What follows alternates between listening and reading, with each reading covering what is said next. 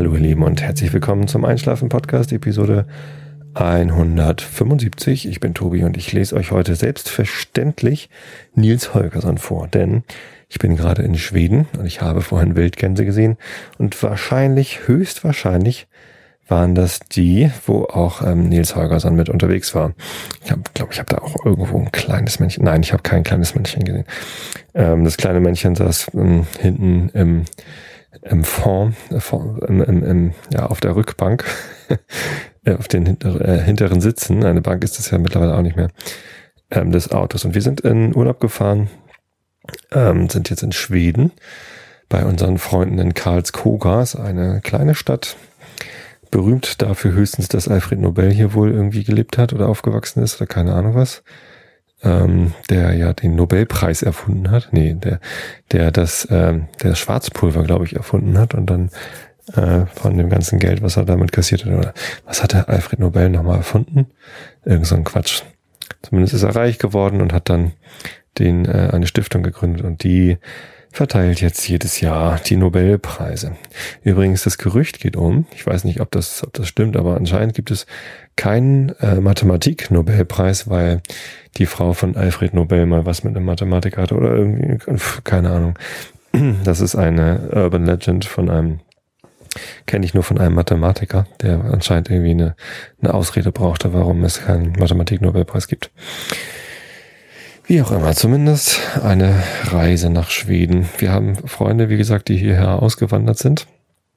Äh, Alex, Jan mit den Kindern Annika und Niklas. Und ähm, das ist halt immer mal ein ganz schöner Grund, hierher zu fahren. Also ich mag Schweden auch so. Und wir waren zufällig mit den, damals waren es noch drei, äh, Jan, äh, äh Niklas war noch nicht geboren, ähm, im Schweden Urlaub in Hamburg-Sund an der Westküste als Jan den Anruf erhielt, dass er, äh, wenn er seinen Job behalten möchte, nach Schweden auswandern muss, weil die Ingenieursstellen in Deutschland alle gestrichen werden würden. Und, und dann ähm, haben sie das gemacht und sind hier sesshaft geworden und sind sehr, sehr glücklich. Ja, und wir sind froh, dass wir hier quasi eine Anlaufstelle haben, ein kleines Gästezimmer, in dem wir wohnen können. Und äh, das ist natürlich immer ganz nett hier, wenn man sich dann doch ab und zu nochmal sieht.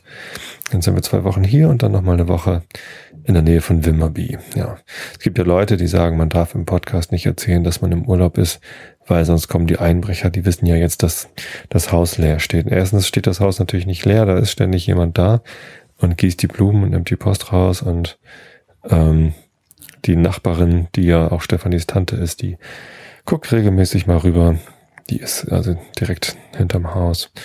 Insofern mache ich mir da nicht wirklich Sorgen.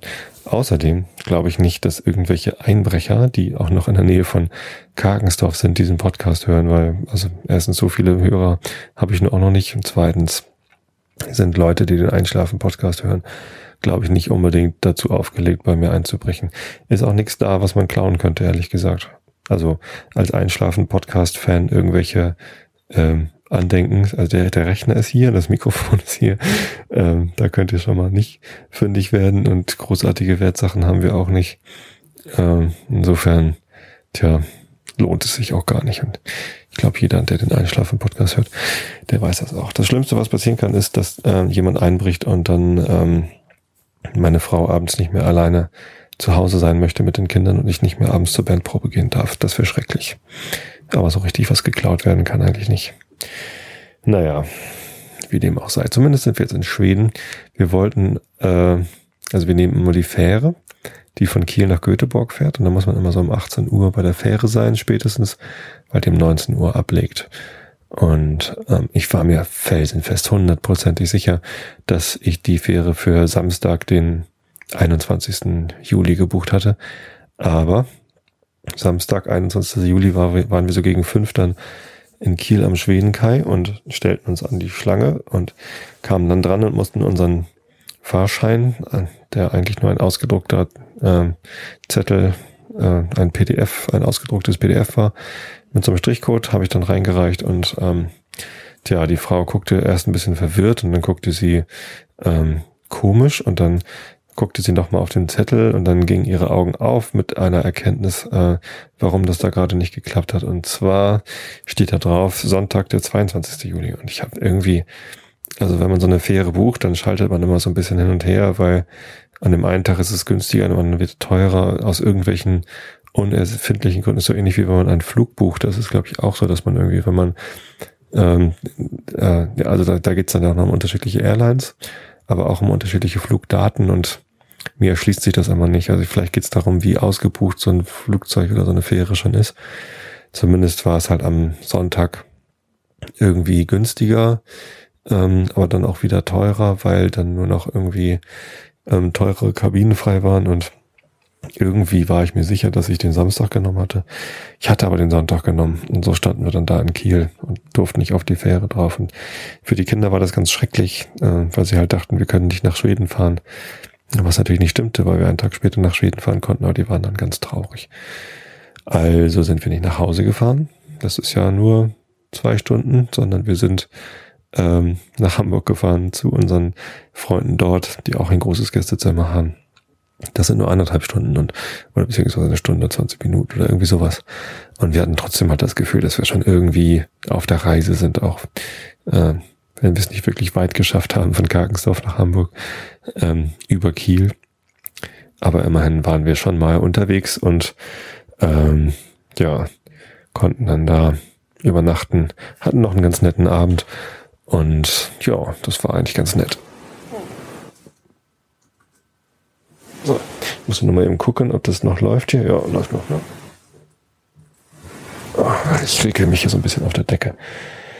Ja, ähm, Nobel hat das Dynamit erfunden, lese ich gerade im, im Chat. Vielen Dank für diese Information. War ich doch mit Schwarzpulver gar nicht so weit davon entfernt. Ja, ähm, was gibt's denn noch zu erzählen? Genau. Am Sonntag sind wir dann also gestern äh, dann vormittags wieder losgefahren Richtung Kiel und hatten dann deutlich mehr Zeit. Also normalerweise, wenn wir zur Fähre fahren, dann packen wir morgens immer in aller Ruhe das Auto und essen dann nach Mittag und fahren dann irgendwie so gegen zwei Uhr los. Mit Stau sind wir dann um vier, halb fünf in Kiel. Gehen wir meistens nochmal zum Karstadt rein und oder zum, zum gehen ein Eis essen. Da ist so ein, in Kiel ist so eine, äh, beim Karstadt so ein ja, Einkaufszentrum, keine Ahnung, so ein paar Läden halt drumherum. Und ähm, da gibt's einen ganz leckeren Eisladen. Und haben wir dann gestern noch äh, am, am Samstag auch noch Eis gegessen. Am, am Sonntag haben wir es anders gemacht, da sind wir dann halt viel früher losgefahren und haben noch einen Ausflug nach Laboe gemacht. Dort ist ein Ehrendenkmal für die Marine, ähm, ist nach dem Ersten Weltkrieg errichtet worden. Und das ist, das ist ein sehr merkwürdiger Ort. Ich war da noch nie, meine Frau war da schon irgendwie dreimal. Ähm, ich war zum ersten Mal dort und ähm, ja, ich wusste halt, dass es halt ein, ein Ehrenmal ist für die, für, für die gefallenen Marinesoldaten. Ähm, aber ich wusste nicht ganz genau, was mich da erwartet. Ich kannte das Ding bisher nur vom Schiff aus. Also man fährt halt, wenn man in Kiel mit der Fähre losfährt, dann kommt man bei Laboe vorbei. Das ist ein riesiger, riesiger Turm, der auf der einen Seite so ein bisschen geschwungen ist. Und ähm, ja, das ist ein sehr, sehr bedrückender Ort, weil es halt ein sehr trauriger Ort ist. Man, man gedenkt dort den gefallenen Seeleuten von allen Nationen. Ähm, und ja, also es, es, es wirkt auch alles so ein bisschen wie aus dem Dritten Reich. Dabei ist das Ding vor dem Dritten Reich gebaut worden. Also das war noch bevor die Nazis an die Macht gekommen sind in Deutschland. Und ähm, Hitler fand das Ding, also die, die Nazis wollten das natürlich für ihre Propaganda nutzen, aber Hitler fand es nicht gut, er fand es zu kitschig. Ja, das rettet so ein bisschen die Ehre des Ladens da, aber es ist halt trotzdem alles sehr auf pompös und ja, es sind natürlich dann auch viele Kriegsschiffe dort als Miniatur, so zwei Meter lange Miniatur, äh, im verkleinerten Maßstab, 1 zu 50 oder so sind die da ähm, ausgestellt und dann hängen da auch so ähm, Hakenkreuzflaggen dran. Und es gibt auch einen Flaggenraum, wo alle Fahnen der deutschen Marine der gesamten Geschichte hängen und da hängen dann eben auch so Hakenkreuzflaggen. Es ist irgendwie, ich habe mich da nicht sehr wohl gefühlt. Es ist sehr bedrückend. Also einerseits, weil es natürlich um Krieg geht und um Gefallene ähm, und auch weil halt äh, dann so ein bisschen Nazi-Folklore da ist ähm, hielt sich in, im Rahmen, weil das halt, ja, das ist ein Geschichtsort. Also da, da ging es dann eben auch darum, äh, ja, was gab's alles, äh, wie, wie lief der Lauf der Geschichte für die Marine und so weiter und so fort. Und deswegen gehört die Nazi-Zeit natürlich rein historisch mit dazu. Ich finde es aber trotzdem immer komisch, mir sowas selbst im Museum anzugucken. Das ist irgendwie, ich fühle mich da nicht so wohl bei. Naja, dafür konnte man dann diesen Turm also hochstratzen und meine Große und ich, wir sind dann da auch zu Fuß die Treppen hoch. Sie hat äh, zwischendrin dann ein bisschen mulmige Beine gekriegt, weil man die ganze Zeit so runtergucken kann. Das ist doch, das sind irgendwie so neun Stockwerk oder so ungefähr und kann man halt so runtergucken. Das ist sehr uiuiui. Und ähm, ähm, ja, ja, Labö ist, also Kimonis, so wie du es eben geschrieben hast, ist äh, richtig geschrieben. Also der zweite Versuch. Äh, ich, Entschuldigung, ich habe auf den Chat geguckt. Ich soll nicht mal auf den Chat gucken. Ne? Das lenkt mich immer so ab. Und ja, genau. Oben hat man dann so eine Aussichtsplattform und da konnte ich dann gleich meine neue Kamera ausprobieren. Ähm, und tatsächlich habe ich auch ein bisschen Weitwinkel fotografiert, als ich das äh, ähm, als ich das Objektiv neu hatte, also ich habe die Kamera ja erst irgendwie letzten Dienstag gekauft, da habe ich dann ähm, gemerkt, dass ich fast ausschließlich mit ausgefahrenem Zoom fotografiere und habe mich schon gewundert, wofür man Weitwinkel überhaupt braucht.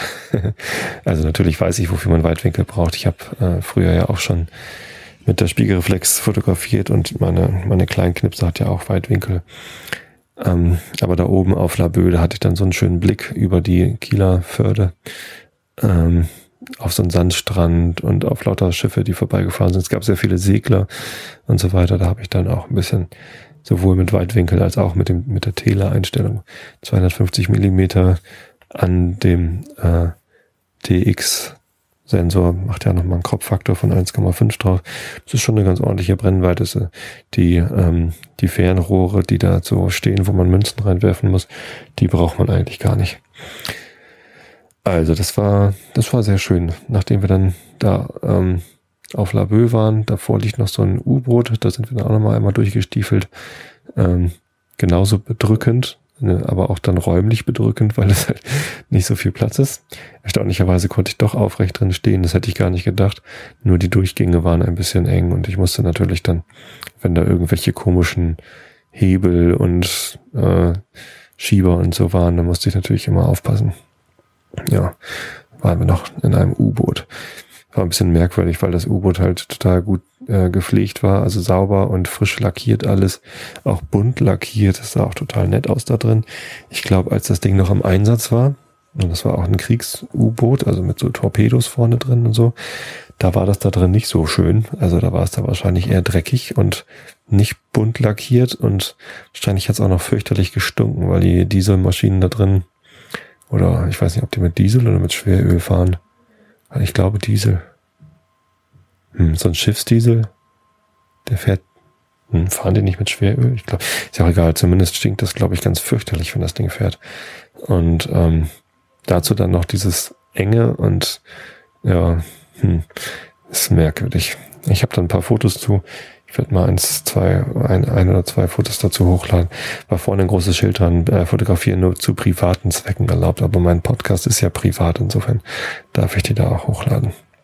Also nicht ausdrucken die Fotos und kommerzielle Postkarten draus machen, bitte. ja. So, jetzt wird hier der Lüfter laut. Ich hoffe, ihr hört es nicht so doll. Vielleicht sagt mir der Chat mal, ob man den Lüfter hören kann vom Rechner. Dann wäre ich schon wieder etwas beruhigter. Ähm, der dreht mich gerade hier richtig am Rad. Warum eigentlich? Hat überhaupt nichts zu tun, der Rechner. Voll blöd. Hm, der Chat sagt, man hört den Lüfter nicht. Ich hoffe, dass man ihn dann auch im runtergerechneten MP3 dann nicht hört. Weil der Chat hört jetzt natürlich nur das, was gestreamt wird. Das sind so 96 Kilobit oder so. Äh, ja, darauf rechne ich das ja hinterher auch runter. Na, ist ja auch egal. Wie auch immer, ich rede schon wieder Quatsch was wollte ich denn eigentlich noch erzählen? Ah, Kamera. Und da nochmal. Also an dem Samstag, als ich zur äh, Fähre gefahren bin nach Kiel und wieder weggeschickt worden bin, da war ich vorher, wie gesagt, in diesem Einkaufszentrum in, in Kiel und ähm, bei der Karstadt äh, dort in Kiel, da schließt die Fotoabteilung. Also da wird die Fotoabteilung ges äh, geschlossen. Die ist schon so in Renovierung und Auflösung und so. Und da gab es dann alles für, äh, für billig. Erstmal gab es da ein, ein günstiges Wii-Spiel, was ich dann hier noch als Mitbringsel gekauft habe. Und ähm, außerdem gab es da äh, ein bisschen Fotoausrüstung. Das passte mir natürlich ganz gut mit meiner neuen Kamera. Ich habe mir also eine neue Tasche gekauft, eine sehr schöne, hm, obwohl ich eigentlich gerade die Ausrede, äh, meine alte Tasche weiter zu verwenden, ganz gut fand. Ähm, dass ich da quasi eine uralte, hässliche, rot-blau-gelb gestreifte ähm, Hama Tasche habe, wo ich eine neue teure Kamera drin verstecken kann, weil ich immer dachte, in so einer alten hässlichen Tasche vermutet niemand eine neue teure Kamera. ähm, aber dann sah ich da irgendwie 30 Prozent runtergesetzt, eine sehr schöne ähm, dunkelgrüne Tasche von, ich habe den Hersteller vergessen, ehrlich gesagt, aber sieht so ähnlich aus wie diese Crumbler-Taschen. Und ähm, die, die ich sehr gut finde. Und äh, ja, dann haben wir da eine Tasche gekauft und dann habe ich dann noch, ähm, wollte ich mir einen Polfilter kaufen. Polfilter sind so äh, kleine äh, Gläser, die man vorne auf die Kamera draufschrauben kann, aufs Objektiv.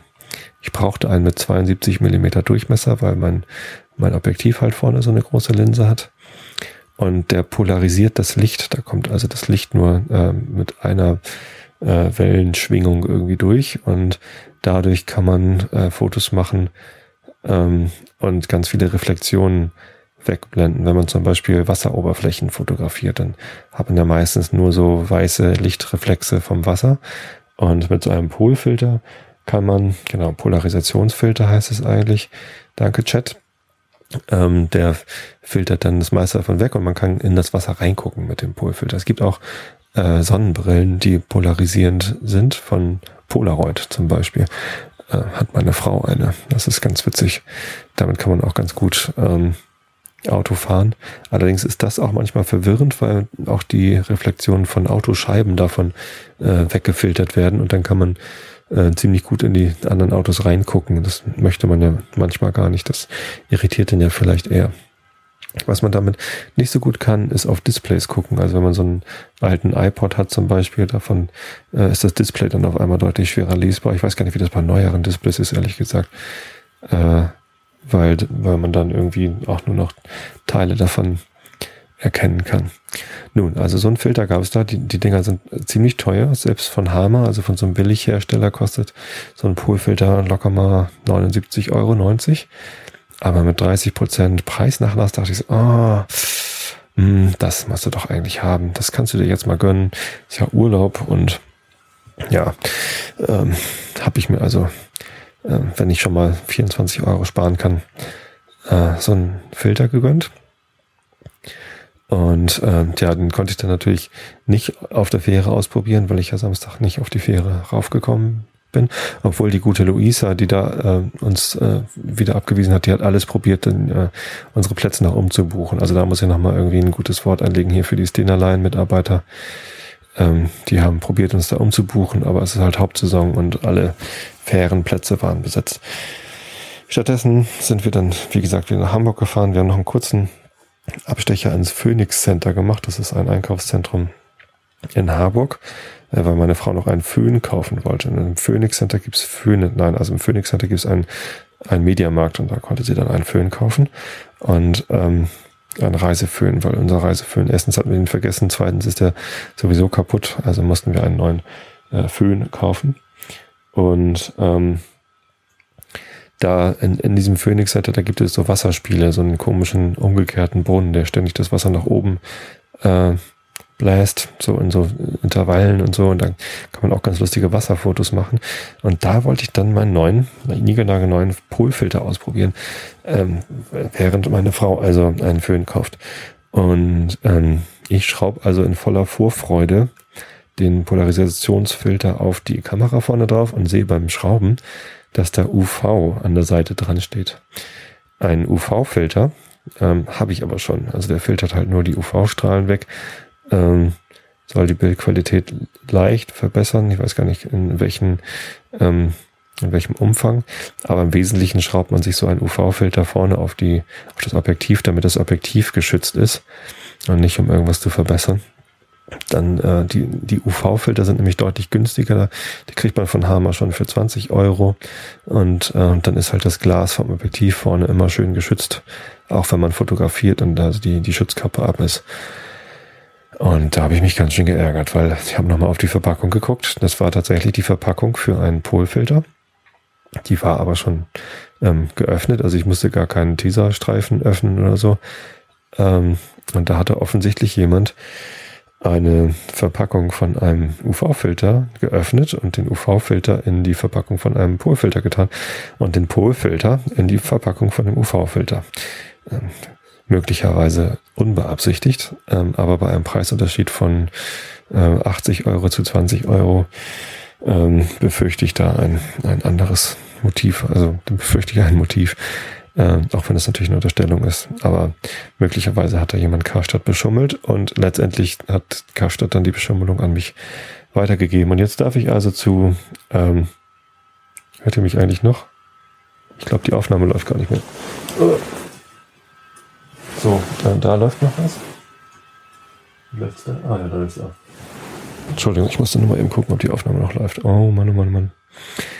Ja, ich habe in letzter Zeit ein bisschen viel Aufnahmen verloren. Äh, deswegen bin ich jetzt immer besonders vorsichtig. Und jetzt war gerade ähm, der Anzeiger von Audacity, von dem Audioprogramm, mit dem ich aufnehme, der war gerade hinter den ganzen anderen Fenstern versteckt und ich konnte den nicht mehr sehen, dass da noch Pegel ist. Da musste ich nochmal eben äh, ein bisschen nachgucken.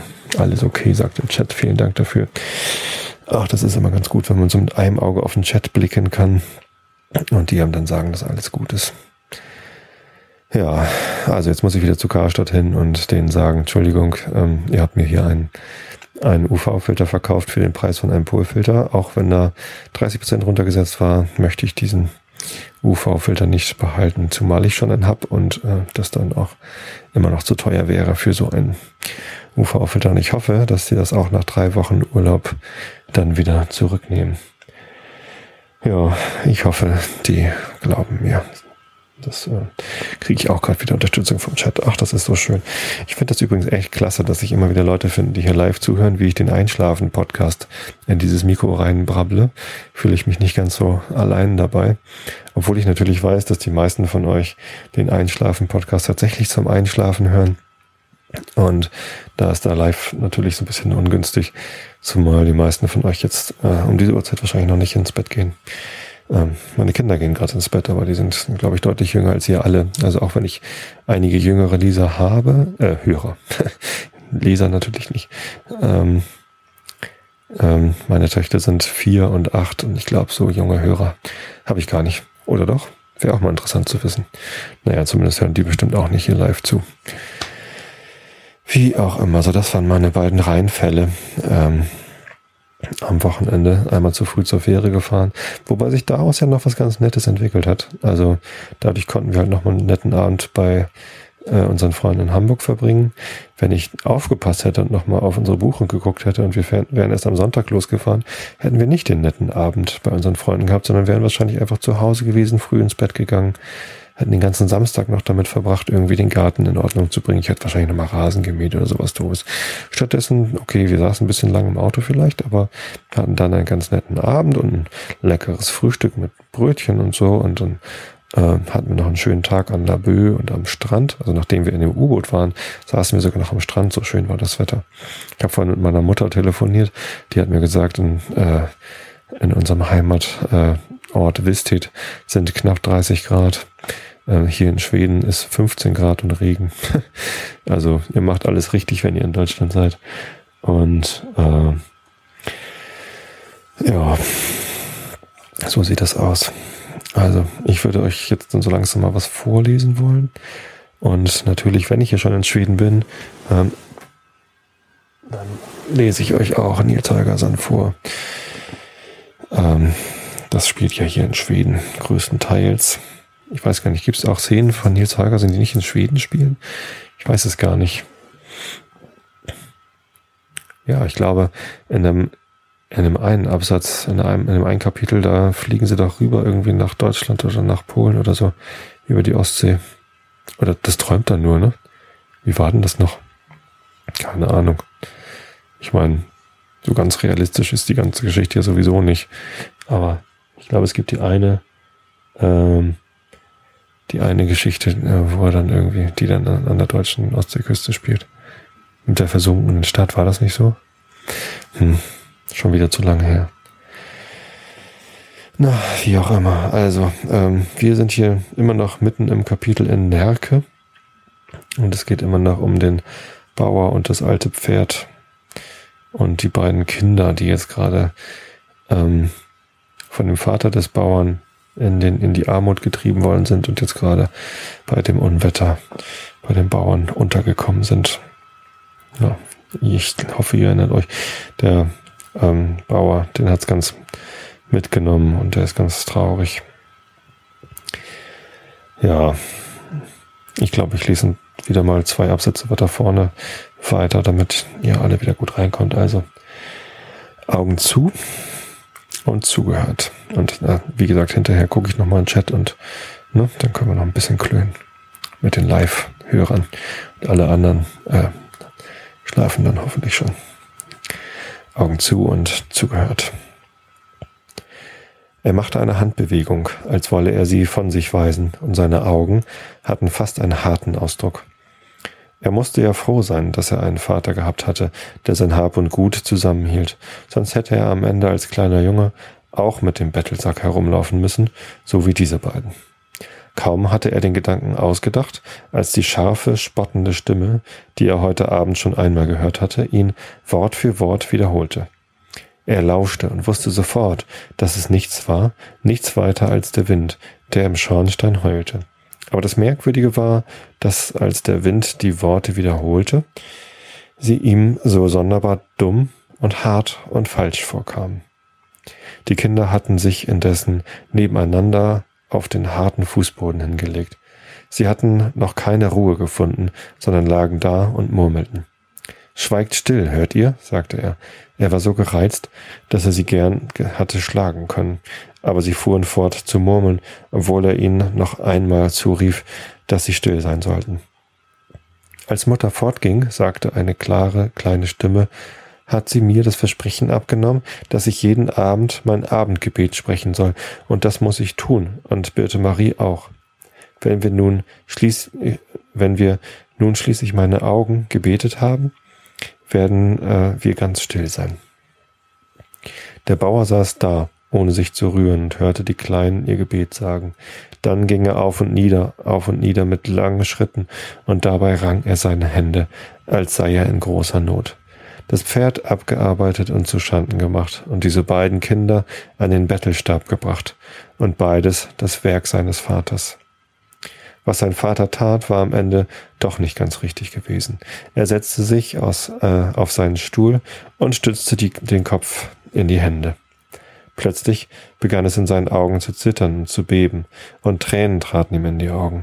Er beeilte sich, sie abzutrocknen, aber es kamen neue Tränen, und er bekam genug damit zu tun, sie zu beseitigen. Aber es half alles nichts, es kam immer mehr. Nun öffnete die Mutter die Tür der Kammer, und er beeilte sich, den Stuhl so zu drehen, dass er ihr den Rücken zuwandte. Sie musste aber doch etwas Ungewohntes bemerkt haben, denn sie blieb lange still hinter ihm stehen, als erwarte sie, dass er ihr etwas sagen werde. Aber dann fiel ihr ein, wie schwer es immer für einen Mann ist, über die Dinge zu reden, die ihm am meisten am Herzen liegen. Sie musste wohl versuchen, ihm zu helfen. Sie hatte von der Kammer aus gesehen, was in der Stube vor sich gegangen war, so dass sie nach nichts zu fragen brauchte. Ganz leise ging sie zu den schlafenden Kindern hin, nahm sie in ihre Arme und trug sie in ihr eigenes Bett in der Kammer. Darauf ging sie wieder zu dem Sohn hinaus.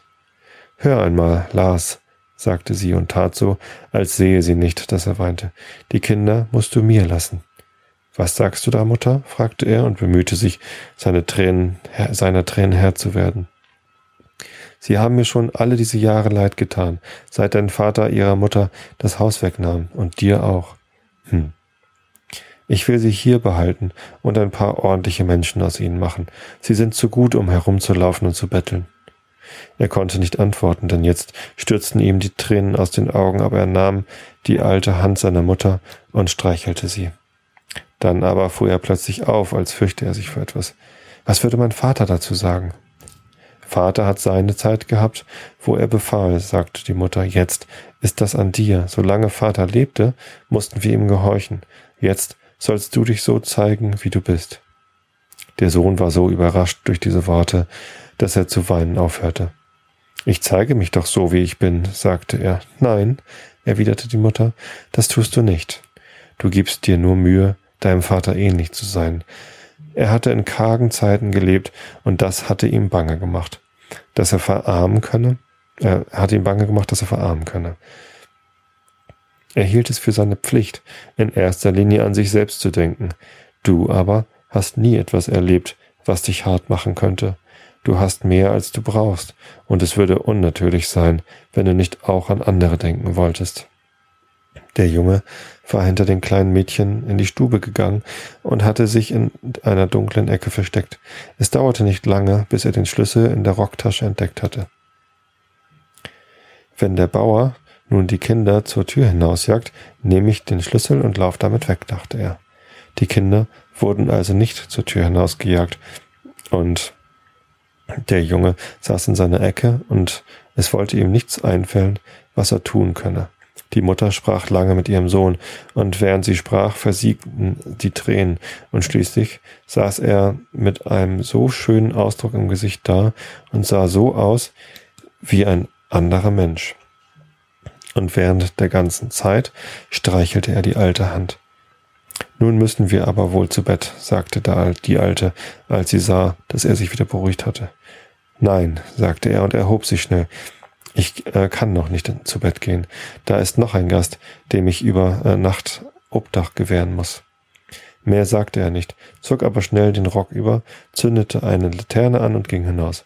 Draußen herrschte noch derselbe Sturm und dieselbe Kälte, aber als er auf die Treppe hinauskam, summte er eine Melodie vor sich hin.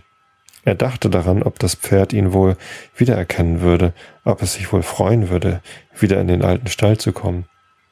Als er über den Hofplatz ging, hörte er, dass eine Tür offen stand und im Wind klapperte.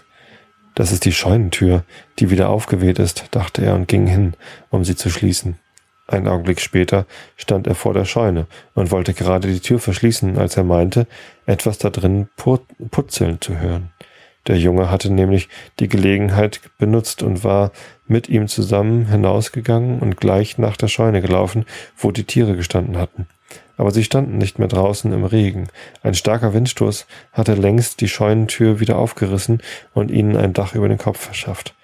Das, was der Bauer puzzeln hörte, war der Junge, der in der Scheune herumlief. Nun leuchtete er mit der Laterne in die Scheune hinein und sah, dass da überall auf dem Boden schlafendes Vieh lag. Ein Mensch war nicht zu sehen. Die Tiere waren nicht angebunden, sondern hatten sich in das Stroh gelegt, wo sie dazu äh, kommen konnten. Er wurde zornig, als er all diese ungebetenen Gäste sah, und fing an zu rufen und zu schalten, um die Schlafenden zu wecken und sie hinauszujagen. Aber die Tiere blieben liegen, ohne sich zu rühren, als wollten sie sich nicht stören lassen. Nur ein altes Pferd erhob sich und kam ganz still auf ihn zu. Der Bauer verstummte plötzlich. Er erkannte das Pferd schon am Gange. Er ließ den Schein der Laterne auf das Pferd fallen, und er kam zu ihm heran und legte ihm den Kopf auf die Schulter. Da streichelte der Bauer es zärtlich. Mein altes Pferd, mein altes Pferd, sagte er. Was haben sie dir getan? Ja, alter Junge, ich will dich zurückkaufen. Du sollst nie wieder fort von diesem Hof. Du sollst es so haben, wie du willst, alter Junge. Die anderen, die du mitgenommen hast, können hier bleiben, aber du sollst mit mir in den Stall kommen. Nun kann ich dir so viel Hafer geben, wie du fressen kannst, ohne dass ich ihn mir heimlich zu nehmen brauche. Ganz zu Schanden bist du am Ende noch nicht. Das schönste Pferd auf dem Kirchhügel, das sollst du einmal werden. So, so. So, so. So, das nächste Kapitel heißt der Eisbruch. Ich wünsche euch allen eine gute Nacht und eine gute Woche. Ich werde mich nächsten Montag wieder melden. Den Montag darauf weiß ich noch nicht, ob ich ähm, dazu komme. Es wird außerdem noch ähm, einen neuen Pappkameraden-Podcast geben. Da könnt ihr auch nochmal reinhören mit leckeren neuen Whisky-Verköstigungen, die wir jetzt ähm, die Tage über machen werden. Ich habe auf der Fähre schön eingekauft. Insofern wünsche ich euch alles Gute. Schlaf gut und bis zum nächsten Mal.